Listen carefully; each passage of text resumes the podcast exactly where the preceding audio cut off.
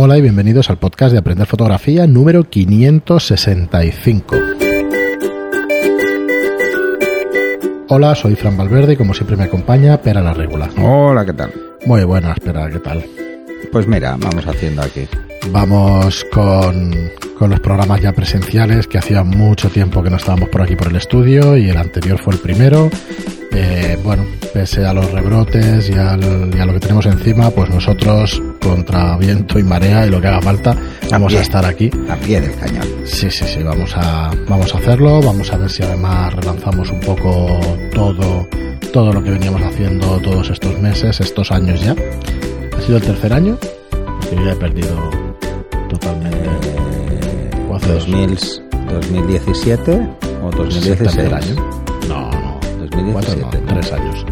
Tres años de podcast, ha sido un montón de capítulos y la verdad es que cuesta hacer contenido fresco y eso. Eh, bueno, llevamos hablando varios días a ver qué podemos hacer para relanzar, para ir haciendo contenido nuevo. Para que sea atractivo para todos. Claro, entonces, bueno, vamos a empezar un poco con las bases, no vamos a empezar a explicar de nuevo qué es el ISO y qué son estas cosas, aunque lo tocaremos seguro en, Seguro. en programas posteriores. Pero, por ejemplo, hoy pues vamos a tratar el tema de qué son las fotografías HDR, ¿vale? Eh, Sabéis que cuando tocamos un tema suele ser exhaustivo y por lo menos eh, exhaustivo, perdón, y, y vamos tocando todas las bases y... Pero, no sé, nos interesaría que quedaran muy claro todos estos conceptos, por ejemplo, qué son las fotografías HDR, para que eh, más gente pues se acerque a lo que es la fotografía. Eh, yo sé que en nuestros oyentes hay perfiles de todo tipo, pero hay muchísimo aficionado y también hay profesional, pero hay muchísimo aficionado que según qué cosas pues todavía no las tiene claras o que nos vienen muy bien a todos, aunque seamos aficionados avanzados y profesionales, hacer un repaso de estos conceptos. Así que, espera, podemos empezar por ahí. ¿Qué es una fotografía HDR? A ver, lo, lo que. una fotografía HDR, de hecho, como tal no existe, es una suma de fotografías para obtener un HDR. Esto es así. ¿eh? ¿Pero por qué? El HDR es una, es una imagen de alto rango dinámico. ¿Esto qué quiere decir? Que el número de pasos entre el negro y el blanco es superior al que puede captar el propio sensor. Para que os hagáis una idea, una pantalla de ordenador no suele super- superar los 10 pasos. Para los 10 pasos recordemos que es que si Cada tienes- paso es el doble de luz. Claro, si tú tienes una Desde cantidad el de negro hasta el blanco. Correcto. Son ¿Vale? niveles de negro a blanco en el doble o la mitad de luz. Bueno, para que os hagáis una idea, eh, el contraste de una pantalla, mm, en cuanto a pasos, son entre 9 y 10 pasos, que equivaldría a un 701 de contraste. Las cámaras digitales de gama profesional suelen estar entre 10 y 12 pasos. Las cámaras de 35 milímetros. Las cámaras de formato medio suelen estar, pues bueno, un poco por encima, pero no hay mucha diferencia tampoco. Y la película no suele pasar, la película química no suele pasar de los ocho pasos. De hecho, la media son siete. ¿m? Siete, teniendo en cuenta que hay dos valores que nunca se cuentan, ¿eh? Siempre, que es el blanco y el negro. La película hablas de diapositiva de, No, la película de negativo. de negativo. El negativo. Una diapo tiene menos, tiene unos Incluso cinco. menos. Entonces, ¿qué pretende el HDR? Pues el HDR lo que pretende es a partir de un respaldo estándar, como podría ser una cámara digital, por ejemplo, o una cámara, o una cámara química con película negativa, hacer lo que se llama bracketing, hacer fotos saltando, eh, jugando con la obturación, para no variar la profundidad de campo. Entonces, jugamos con la obturación para obtener diferentes exposiciones que luego vamos a juntar y obtener una imagen con más rango dinámico. ¿Qué pretende el ran- el- este incremento de rango dinámico? Lo que pretendía originalmente, imágenes HDR se hacen desde el principio de la fotografía, ¿eh? no es algo nuevo. ¿Vale? Sí, sí, que es importante decirlo porque si No, no, te no, piensas que es una técnica no es solo con ordenador, novedosa. vamos. O sea, se ha hecho toda la vida eh, jugar con el bracketing para obtener más rango dinámico. Te- mira, vamos a, vamos a ampliar eso. Se hace desde la pintura, incluso. Ya sé que son cosas que no tienen nada que ver, pero vamos, representación de la realidad, de lo que estamos viendo con los ojos. En, Sí, o sea, lo que en pretende el. HDR es acercar eh, La visión humana, la sensación de la visión humana a eh, un respaldo que no tiene eh, tanta información. Que No, no puedes soportar toda esa información en ¿Vale? ese- Entonces, ¿cuál es el problema de- del HDR? ¿Por qué lo vemos tan raro muchas veces? porque se hace mal, se llega al extremo. En vez de coger y dividir la escena en el número de pasos que yo quiero obtener de más en tanto luces y sombras, pues nos ahorramos saltos intermedios y entonces el ordenador tiene que calcularlos y lo suele hacer muy mal. Si queremos hacer un buen HDR, necesitamos mucha información en todos los niveles de luces, desde las sombras hasta las luces. No nos vale solo con obtener un poco de luces, un poco de sombras y tonos medios y luego mezclar a ver qué sale, porque va a quedar mal. Se va a notar muy, muy artificial.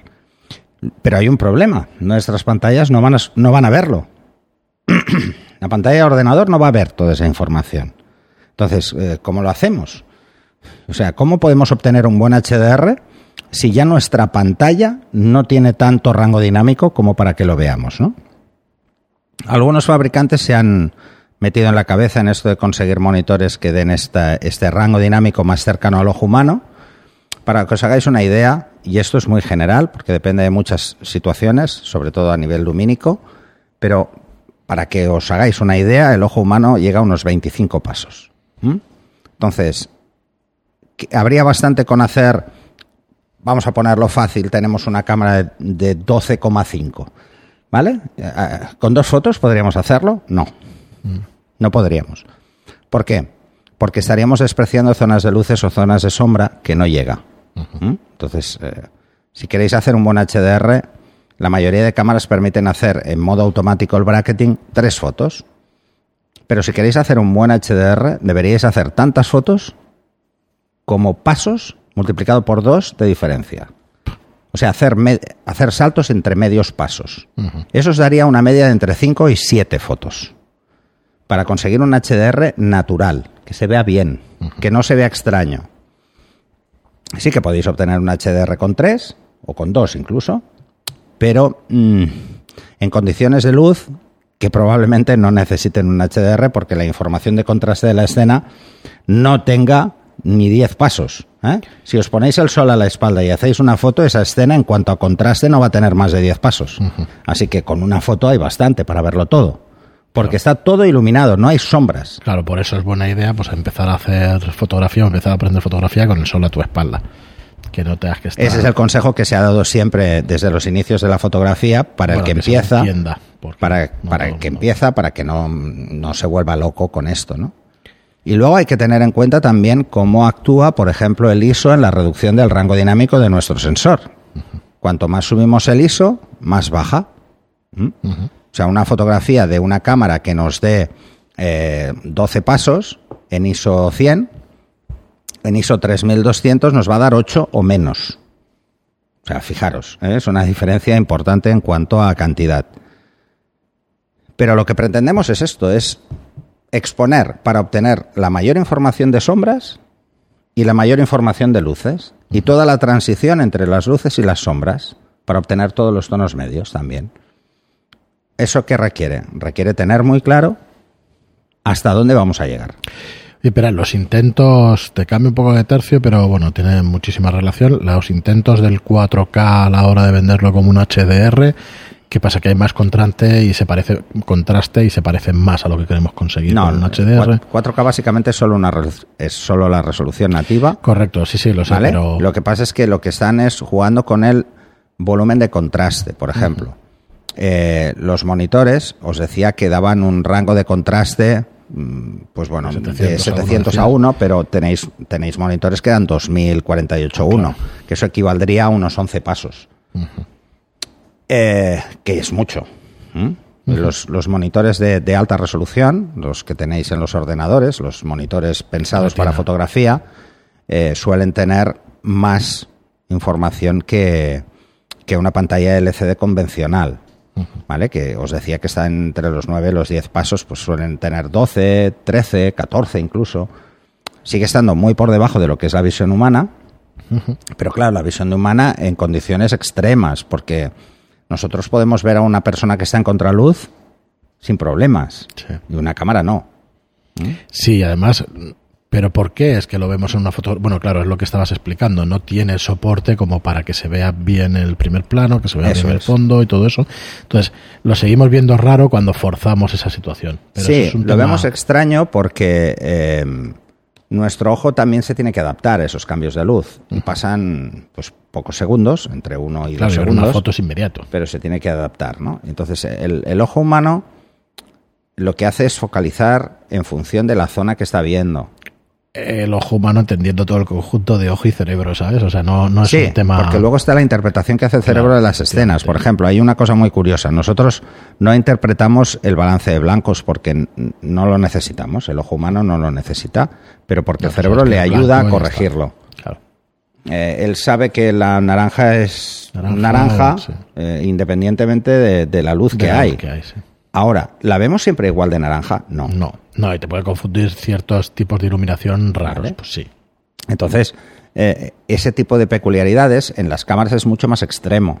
Claro. y por eso requiere mucho más control por nuestra parte. Lo que hay que tener en cuenta es que si quiero hacer un buen HDR, solo puedo jugar con la obturación.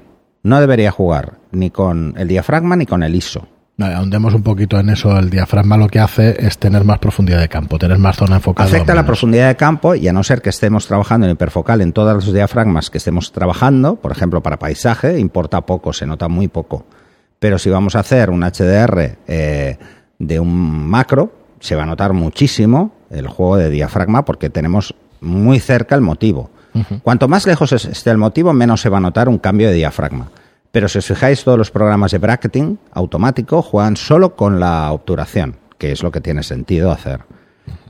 Entonces, si queréis hacer un buen HDR, que ahora hoy en día es muy fácil porque todos los softwares de edición hacen HDR, incluso Lightroom, eh, tener en cuenta que cuantas más fotografías tengáis, más preciso va a ser.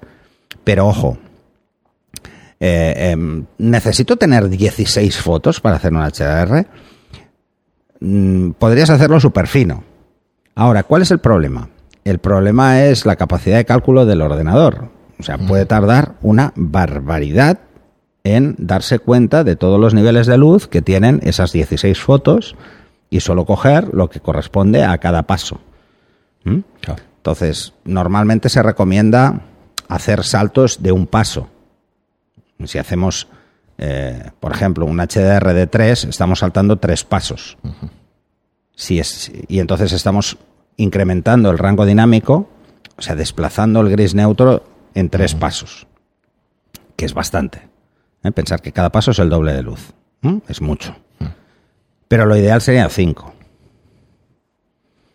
Y si necesitáis algo con mucho, mucho, mucho contraste, o sea, una escena en la que tenéis un contraluz forzado, ligeramente lateral, que las sombras están mixtas entre frontales y laterales, este tipo de situaciones que son muy complejas para hacer buenas fotografías y que yo siempre os recomiendo que uséis flash de relleno y en los primeros planos, pues eh, podríais llegar a 7. Más de 7, el ordenador se va a volver un poco loco. ¿eh? Y luego, una vez lleguemos al software de edición del HDR, o sea, el que va a juntar todas estas fotografías, que deben ser RAWs, tenerlo claro, ¿eh? Si, no, si lo usáis con JPEG no vais a ganar nada. Eh, podréis hacerlo, pero no va a quedar igual.